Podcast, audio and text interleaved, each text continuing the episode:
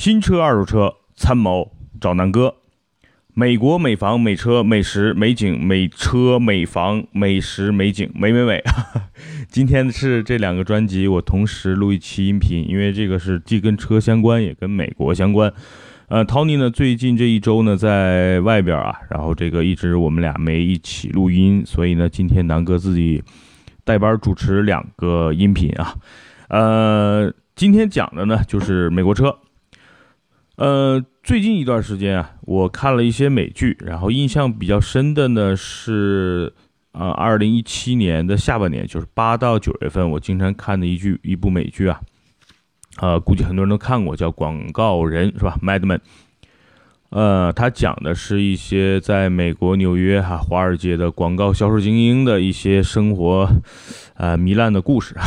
办公室的一些故事，反正总总之来说是一个，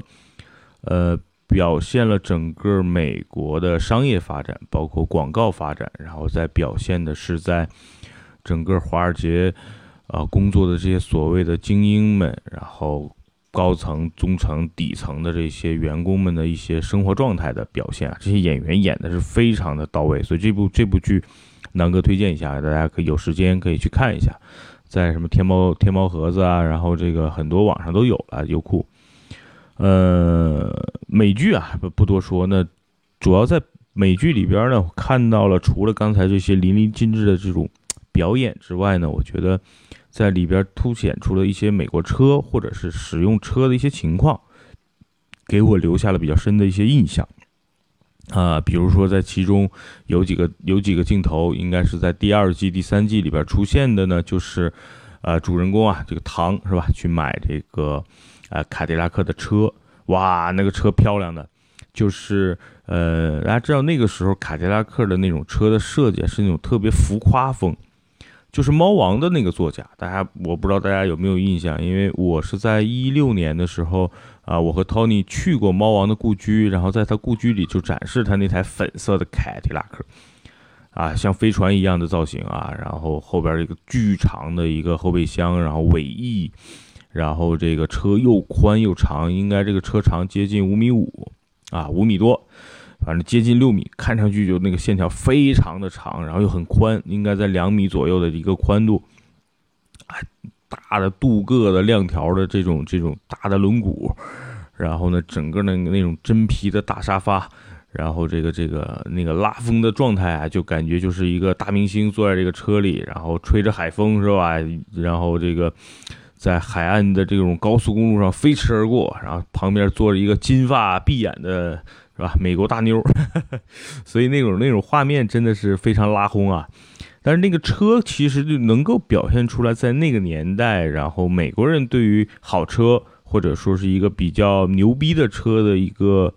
一个一些需求，对吧？它比如说外观比较华丽、比较浮夸、比较夸张，然后那种大的镀铬的亮亮的轮毂，就是轿车这种设计。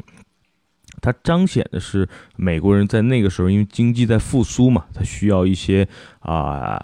刺激来挑战或者说满足自己的一些欲望，所以那个时候就非常的浮夸。然后这个车呢，确实是好看啊，然后这个挡把像银质的那种挡盖，有点像劳斯莱斯的那种啊内饰的这种质感，尤其那个大沙发的那种啊包裹性，哎，在电视剧里、美剧里，包括去这个汽车博物馆，你看到那个年代的一些。啊，包括凯迪拉克啊，包括福特啊，这些车，哎，设计都是那个样子，非常的炫啊。内饰呢，刚才我说了，这种哎皮质非常柔软的那种大沙发，哎，坐着是真的是非常舒服啊。然后呢，你看这个，呃，它整体设计都是偏向于前排，也就是说，你看这个凯迪拉克那么长的车，五米多，后排的空间也非常的小，其实也是跟可能美国人的一些日常使用习惯相关，就是。美国一般家庭都有一两辆车，或者说叫人均一辆车，啊，那可能这个车平时坐满人的情况非常少，对吧？这个在呃广告人里边经常的剧情无怪乎就是啊男女主人公坐在前排，后排坐着他们两个孩子，也就这样，也基本上就是孩子坐在后排，所以可能美国人对于。车第二排的空间的这种要求根本就不大。你看，无论是像刚才说的这种凯迪拉克这种轿车也好，跑车也好，还是说像美国的国民这些跑车啊，比如说啊，马自达就是野马呀，然后这个大黄蜂、科迈罗，对吧？这些车的后排空间都非常小，因为它只是一个应急用，或者是就是偶尔，对吧？孩子坐一下，所以它对前排的这种呃需求是非常的明显的。那还有一种情况就是美国人可能开车可能偏高速居多一点，因为很多车的设计都是大排量，对吧？然后动力强，然后呢，这个高速叫巡航的这种驾驶体验是非常舒适的，啊，它不像这整个欧洲车的设计是一方面要考虑到这个高速的这个呃巡航的这种舒适度，另一方面呢，可能要满足一些操控的乐趣，因为它就街道比较狭窄嘛，它需要这个车操控比较呃又要有一些特质。但对于可能美国车来说，美国大多数地方对吧，都是大农村嘛，地大人稀，然后呢也不需要那么哎特别好的操控，因为对吧，到处都是这种宽宽敞的马路，然后车又很少，呃，所以呢，可能对于操控来说，哎，这车只要舒服就行。所以呢，这是在呃我对这个美国车的这个所谓的发展阶段，或者说一直到。呃，前几年的这么一个发展区间，它应该都是满足啊，高速巡航，开着舒适，内饰豪华啊，但是呢，也是不重着不注重后排的空间，然后呢，大多数还是以大排量的发动机为主，这是美国车本身美国国情决定的。然后呢，咱们回想到国内啊，呃，我最早接触这些美国是一大概是零零几年，零四零五，大概就是大学。呃，毕业或者刚工作那几年，可能在路上见的比较多的就是别克的那时候的老君威，对吧？后来呢，有一些高端的车型，比如说荣誉，特别长，那个车有五米，我感觉五米多啊。那个荣誉就是前前面机舱盖的特别长，然后还有呃别克那个时候的这个林大道是吧？零八年奥运会的时候，这个车当时还风光一时啊。那这是我对这个。别克原来老车的一些认识，后来呢，君越是怎么有认识呢？就是那个时候看了一个，呃，北京台的一个电视剧，是吧？叫姜武演，叫《我是老板》。他那个时候就是自己淘了一辆二手的这个别克君越，那个叫就跟虎头奔很像的那个君越啊。那个时候三点零、二点二点四基本都是这个排量，然后这个后来呢一些低配的车型有二点零的啊，然后那个时候同时啊，就大概在零几年的时候，那个时候最早福特的蒙迪欧就是老款，和当时同时代的那个帕萨特长得很像，就是长得跟青蛙的那个造型，啊，是不是像青蛙？应该是叫青蛙吧，和那个造型是挺像的，所以那个时候的蒙迪欧也好，君越也好，包括君威也好，啊。那个时候给人的印象是什么呢？就是优点也有，就是说那个时候普遍来说，大家都觉得美国车底盘比较稳，哎，内饰呢是感觉比较不错，比有点豪华的。然后这个尤其是座椅特别宽大，然后前排的这个驾驶的感受是不错的，但是也有不足。那个时候最大的不足就是油耗高，啊，这个。啊，三点零的这个君威也好，还是当年说的这个荣誉啊、林荫大道，对吧？动不动这个动不动百公里油耗都是在十五、十六，对吧？甚至堵车的情况下能达到二十，所以那时候美国车大家的口碑树立的都是这样的，哎，美国车不错，哎，车不赖啊。但是呢，油耗高，哎，这是，呃，两千年前后，包括二零一五一四之前，所有美国车其实给人的。这个印象都是这样，包括一些小车，比如说这个福特的这个当时的啊福克斯啊等等，哎，都说这车哎操控不错，空间不错，整体来说都不错，油耗有点高。那所有人对于美国车那个时候的口碑就是这样的。但是呢，我发现就是我之前做过几期节目，如果是南哥忠实的粉丝，应该听过我之前讲过啊。其实，在呃一五年、一六年，整个美国车企。都有一个比较大的变化，就是都开始在国内真重视中国市场，然后呢，纷纷把一些啊小排量的涡轮增压发动机啊拿到了国内市场来来来进行投放，然后呢效果还是不错的。这里边呢，我重点就要说一下通用的这个整个集团在中国的这个一个华丽的蜕变吧。因为之前我刚才讲的这些车，比如君越也好，当时的君威啊。荣誉啊，包括林荫大道这些车呢，当年都是其实把美国的这个同平台的发动机啊等等拿到国内，没有针对中国市场进行深度的优化，对吧？但是大家看看这几年，啊，虽然别克这个品牌在国内啊，非常的现在的销量应该是仅次于上海大众是吧？啊，一汽大众就仅次于大众，目前国内应该是排在第二阵，就是排名在排在第二的这个品牌啊。但是其实大家没有发现，就是别克在美国其实嗯，普及率也好，还是这个呃认知度也好，这个品牌其实在美国很很很弱啊。然后雪佛兰反而在美国很牛逼，其实在中国正好反过来。就是别克在中国的地位，就像雪佛兰在美国的地位；然后呢，雪佛兰在中国的地位，就像别克在美国的地位。这也就是整个通用集团，其实因为它最早是把别克拿引入到中国的一个品牌嘛。那它这几年呢，在就就拿别克针对中国市场进行深度的开发，然后啊，满足中国老百姓对于好车的一些内饰啊、动力啊，它一切都是以。中国的消费者的这个需求为出发点，然后去设计去整个的做车，所以你看别克现在这么多年在中国留下的脸打下的这个基础也好，口碑也好，现在是越来越好，对吧？啊，首先这期节目就是南哥现在所有的节目都是自己的想法，没有什么什么什么什么充值啊，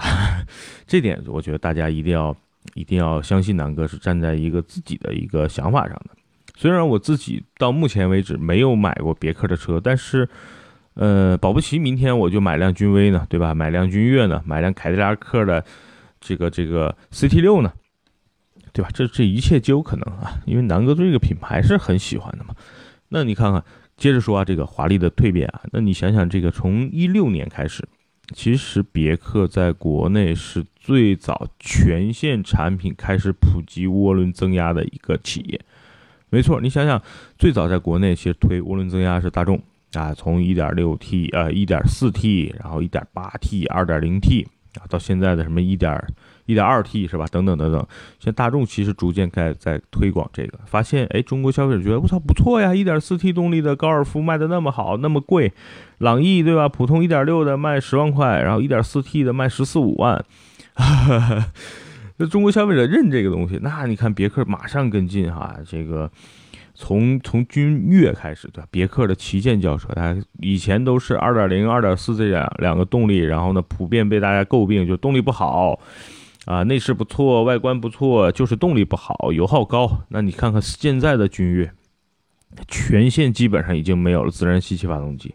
对吧？二零 T 用的是一点五 T 的发动机，然后二八 T 用的是二点零 T 的发动机，然后呢，从变速箱原来这个六速经常出问题，然后改八速，然后八速呢又说有顿挫，现现在呢直接给上了个九速，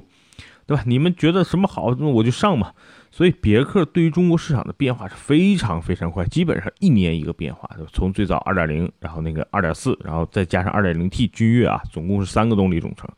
然后呢。发现老百姓认的还是 2.0T，对吧？马上2.0、2.4全部下架，直接 1.5T、2.0T 上架。然后变速箱原来六速不好，七速八八速不好，直接现在上九速。所以它对中国市场的变化也是非常非常的这个啊顺应中国市场的需求的。所以我觉得你看这几年的整个别克全线的车型，包括从这个威朗啊、英朗啊这些小的入门车型，最呃2017年年底。最新的发布也都是这种小排量的 1.3T 呀，这种三缸发动机是吧？所以我觉得没问题。就是整个别克对于中国消费者的需求的拿捏是非常到位的。第二呢，整个产品的品质一直在上升。你想想，从2014款的新君越那个时候，我印象中就是它是上海整个设计的内饰。啊，整个上海团队来来研发，然后设计的内饰，然后全全球然后同步这款内饰，它就是完全满足中国消费者市场来设计的。比如说这种类似环抱式的这么一种设计语言，然后呢，整体内饰做进之后，如果真的它不是一个别克品牌，如果它是个奥流奥迪 A 六啊，那我觉得能卖疯。对吧？毕竟整个别克的这个产品的品牌的这个拉力还是稍微有些弱，但是整体的设计啊，坐进这个车里的这种豪华感或者是舒适度的这种提升，真的是很多竞争品牌不能够带来的。比如咱们说说啊，其实这个迈腾，哎，这个迈腾现在新换代，整个内饰呢比以前是好很多。但是你拿同价位的迈腾去和同价位的别克君越的内饰去比，你会发现这两个车不是一个级别的，对？你就觉得，哎，这个迈腾可能也就是个二十万的车，然后这个君越呢，很对于很多不懂的人坐在车里边，他会觉得哇，这是一辆四五十万的车吧？其实它就是有这种中间差了一个级别车的这种差距。就拿 A6L 和别克君越去比，君越的这个内饰也完全不输给奥迪，对吧？当然，现在你拿别克的去跟奔驰的 E 级比，可能呢觉得 E 级可能更豪华一点，这就是一个嗯跨级的一种内饰的一种提升。所以呢，这是我觉得整个通用也好，别克也好，尤其是君越也好，这是给中国消费者带来的这种感受，就是很直观。嗯，不是所有人都对车特别特别的了解，因为咱咱们现在看很多汽车家呀，什么车家号啊，啊，虽然南哥也在这里边发，但是我觉得我是特别接地气儿的啊，就是说，我不认为所有的中国的买车的人都会特别在意，哎，这个发动机动力多牛逼，多少牛，多少马力，对吧？扭矩是多少，转速是多少，发动机的等等，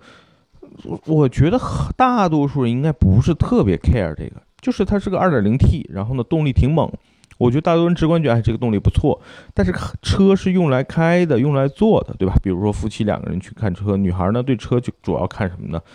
比如我爱人就是看品牌，然后看外观，然后呢呃坐进车里，哇这个车内饰很舒服，有座椅加热，很温馨，对吧？这个空调也很凉，哎就够了。大多数中国消费者啊，可能很有很多键盘党，可可以会来喷我，没关系，你们来喷我一样送礼物，就是，呃，在节目下方留言，然后评论，然后提问题都没问题啊，然后那个，呃，我会随机每期都会抽一些幸运的这个这个听友，然后，呃，我现在准备了一些礼物，比如说从突尼斯进口的手工皂，纯天然的，无添加。第二呢，有方正的这个抬头显示器，就是接到那个车的 OBD 接口上的。然后就变成一个呃 LED 的一个行车的这种抬头显示器了啊，这是第二个礼物。第三呢，我准备了一些啊围巾，然后呢冬天嘛，然后南哥给大家送送温暖。所以呢，就是大家如果在节目下方留言评论，然后转发，然后或者是呃跟南哥吐吐槽，我都会送大家这些礼物啊。这是呃就是春节前吧，南哥给大家的一些福利。接着说。嗯，那别克其实就是说，在很多中国人不是特别懂车，或者说我就想买一个比较豪华大气的车。如果我坐进迈腾，或者是再坐进君越里，可能我的结论就有了。哎，同样的价位，然后动力呢都不差，品牌呢都是一个水平线上的，那我可能更在意的是内饰的感受，或者是豪华感。我可能毫不犹豫的就会选择君越，这就是。整个别克在中国市场针对中国消费者的需求，哎，定制的这些车型。然后呢，你听我说，就是所有现在别克的这个车，包括美国版本，都会参照原来一四年、一五年、一六年在中国特别成功的这种内饰的设计。然后现在最新的车型基本上都是全球同步的，都是围绕着那个语言进行的升级和换代。大家看看现在整体就是。比如二零一七款的别克的新君越，现在又出了这个艾文利版本，是吧？艾文尼尔版本。然后呢，再看看美国已经上市发布的昂克雷，对吧？它的旗舰的 SUV，整个的内饰语言是一样的，包括现在热卖的昂科威。那这些车的这个内饰真的是同级别的车里，怎么说呢？你说它是最好的，应该没有比它。没有比它再好了，所以在在整个内饰啊、空间的这种这种设计上，我觉得别克做的是特别到位的。然后再说说这个整个呃别克的一个兄弟品牌的美国的第二大呃第一大公司应该是福特。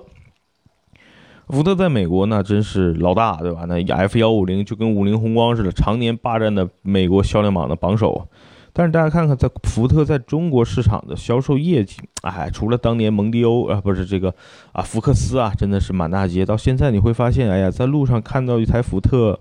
已经不那么多了。因为从小车开始，福特全线就比较疲软。为什么呢？因为你想想，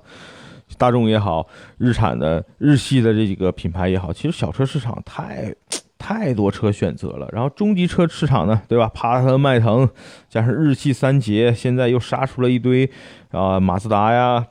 然后整个蒙迪欧呢就完全被冷落，是吧？然后它这个动力 2.0T 高功率、低功率，还有个 1.5T，也没有什么亮点，整个车的做工呢就是被长安给拖垮了。哎，长安自己做的车做的就，在我看来就就脏乱差是吧？然后这个整个把福特当年一虎断轴是吧？然后本来销量低，一断轴咔嚓，嘿嘿，到现在一虎都大大马路上就见不到。多亏呢，还一个锐界现在在整个七座 SUV 市场还算 OK。那整个车型包括金牛座，哎，美国的金牛座那么漂亮，到国内非给做成一个啊蒙迪欧一模一样的，看不出来是蒙迪欧金牛座的这么一个车。我不知道真的这个福特中国的这些领导层在干嘛，所以就就福特在中国真的是就就就完全没有贴合中国的消费者去做车或者是卖车，哎，所以这个这个对吧？一个别克，一个通用，再对比福特，一下就明显了啊。你再想想现在的凯迪拉克在中国的销量，对吧？再看看这个福特的旗下的豪华品牌林肯在中国的销量，零头都不到，对吧？哎，所以就是，呃，美国是一个会做车的一个国家，对吧？美国有这么多公司做车，然后在中国市场，你看特斯拉也非常受到全世界的追捧，通用呢，现在在中国市场也算是风生水起。那作为美国的这个老大，那福特，你看看现在这个对于中国的态度，或者在中国市场的经营，我觉得是不是要考虑中国 这个这个 CEO？我估计悬了。这几年福特真的是不死不活啊。所以呢，咱们再说回到这个别克，那别克从一六年，我觉得是一个怎么说呢？这个蜕变。就是说，你看它现在整个车型完全是满足中国人对车的一些需求。刚才说了，内饰，包括外观，包括空间，对吧？原来别克君威，然后君越都说那排内饰空间小，大家现在看都加长，对吧？你喜欢长，我给你加；然后你喜欢内饰好，我给你上，对吧？那个昂科威，看看现在的内饰真的比途观啊，比这些啊，包括比南哥特别喜欢汉兰达，真的是哎高一个层次、两个层次，对吧？到现在的新君威。然后君越这个内饰真的是无敌，然后美国版现在已经上市的昂克雷，我靠，我现在特别意淫啊，就赶紧上市啊！我这个这种大大型的 SUV，然后内饰又很豪华，是吧？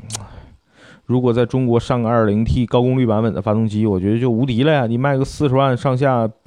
途昂你觉得还有什么机会吗？对吧？然后再想想这个，呃，雪佛兰这最近也在发力的这些车型，比如说昂科威同平台的探界者。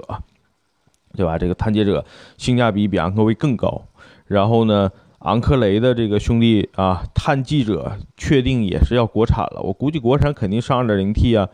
哎呀，那这个车的价格应该就会探到三十万了啊。所以我觉得一切皆有可能啊。我现在特别期待探界者、探记者和昂克雷啊。所以呢，今天这期节目，我觉得就是和大家。说说这个美国车从就是从美国市场看中国市场的一些变化，就是在中国卖的好的车一定不是美国卖的好的车，因为两个国家的国情是不一样的，对吧？你看美国皮卡卖的好，在中国呢的这个这个排量税也好等等也好，这是不可能的。第二呢，美国卖的好的这些国民跑车，对吧？这个呃福特野马呀，这个科迈科迈罗呀，然后这个道奇的挑战者啊，你在国内呢，其实嗯。就是因为因为进口税的原因嘛，啊，福特只能卖 2.3T 的那个车。我我之前说过我对这个车的看法，对我在我眼里就是 2.3T 的野马真的就不怎么样。虽然你们可能又要喷我，没关系啊，接着喷，然后留言转发，我接着送你们礼物。然后呢，这个科迈罗呢，确实现在 2.0T 也在卖，但是整个雪佛兰这个品牌目前在国内目前还是没站起来嘛。对吧？目前还是在默默的耕耘中，所以你看科迈罗在路上见到的这个几率也特别小。那另剩下的这个这个，哎，道奇的这个挑战者好车啊，我最喜欢，特别喜欢这个。就我美国国民这个三大跑车啊，我最喜欢的反而就是这个挑战者。但是没办法，挑战者没有最低排量的车，它现在最低排量应该就是跟克莱斯勒三百 C 同同平台的那个三点六 Pentastar。那那个车进口到国内接近五十万了，所以没办法，这个这个就是国情决定的啊。就是美国卖的好车，肯定在中国不是不一定卖的好。但是呢，美国车如果针对中国消费者需求研发的车，目前来看，在中国卖的是都不错的。当然也有些例外，对吧？比如说福特的那些车，然后比如说，呃，怎么说呢？你像雪佛兰下边也有在中国卖的不太好的，比如说最新的迈锐宝，其实样子啊、空间那车很好，但是是吧？变速箱啊等等等等一些小的问题经常曝光。所以你看迈锐宝上一代卖的是不错，对吧？屌丝有三宝，是不是？索八 K 五迈锐宝，你看到这一两年，哎，反而你在迈马路上已经见不到迈锐宝了。这就是你不如你如果不在中国用心去造产品，不不造出中国人喜欢的产品，那你一定不会被市场接受。这就是中国老百姓现在已经聪明了，对吧？因为你们听了南哥说车的节目，也变得更加聪明。我给自己在贴金啊，所以这就是我我觉得，呃，在我眼里，美国车或者说的这个美国品牌在中国应该有的这种所谓的气度也好，所谓的这个啊应该做的职责和责任也好，我觉得这都是应该做的。你只要把这些做了，中国老百姓就会认为你是个好企业、好品牌。对吧？别克在美国没有什么知名度了，已经。然后在中国，大家觉得这个品牌不错，啊，现在的产品不错，我觉得这就够了。整个通用在中国目前市场上应该算是一个胜利者了，对吧？那今天呢，这个因为 Tony 不在，然后南哥带带班啊，这个把这个呃南哥说车和这个美国美食美景美车美房美美美啊，反正各种美，然后同时录这期节目，然后呢，希望大家能够喜欢。然后今天呢，北京时间周末，然后祝大家周末愉快。好吧，这期节目就到这儿。然后节目最后呢，啊，唱不唱歌了？啊这两天有有有两期没唱，然后有人有人还问我，然后也有这些网友调侃说，这个南哥自从听了你的节目，五音不全的我也找到了自信，说明我唱歌能够给大家带来带来生活的愉快愉悦，我觉得也挺好的。呃，那就唱几句吧，好吧。呃，最近在讲不忘初衷，是吧？不忘初心，然后这个这个呃，一定要这个艰苦奋斗，继续努力。所以呢，今天唱一个红色歌曲啊。昨天呢，对对对，这里边说一下，昨天我们团队啊去了趟这个门头沟，然后呢，我去走了一下这个玻璃栈道啊，第一步上去真的是挺恐怖的啊，然后这个走几步就没事了。然后呢，最新南哥的这个游记也会在就最近这几天吧。在南哥公众号啊，南哥说车，然后呢，咱们同步在这些音频平台，还有汽车家呀、优酷啊、腾讯啊这些所有的平台同步啊，大家搜索南哥说车，记得关注一下。然后这个游记马上就会剪辑出来，然后发送给大家。那今天呢，就是昨天爬山嘛，心情特别好，然后昨天用对讲机跟跟我们的小伙伴唱了首歌啊，那唱两句给大家。我爱五指山，我爱万泉河，双手紧握红军的钢枪。好了好了，我每次就是逗逼一下，调侃一下。唱今天的呃红色爱国歌曲《我爱五指山，我爱万泉河》就唱到这里，谢谢大家，记得关注。评论、转发，支持一下南哥的音频，谢谢大家，拜拜，周末愉快。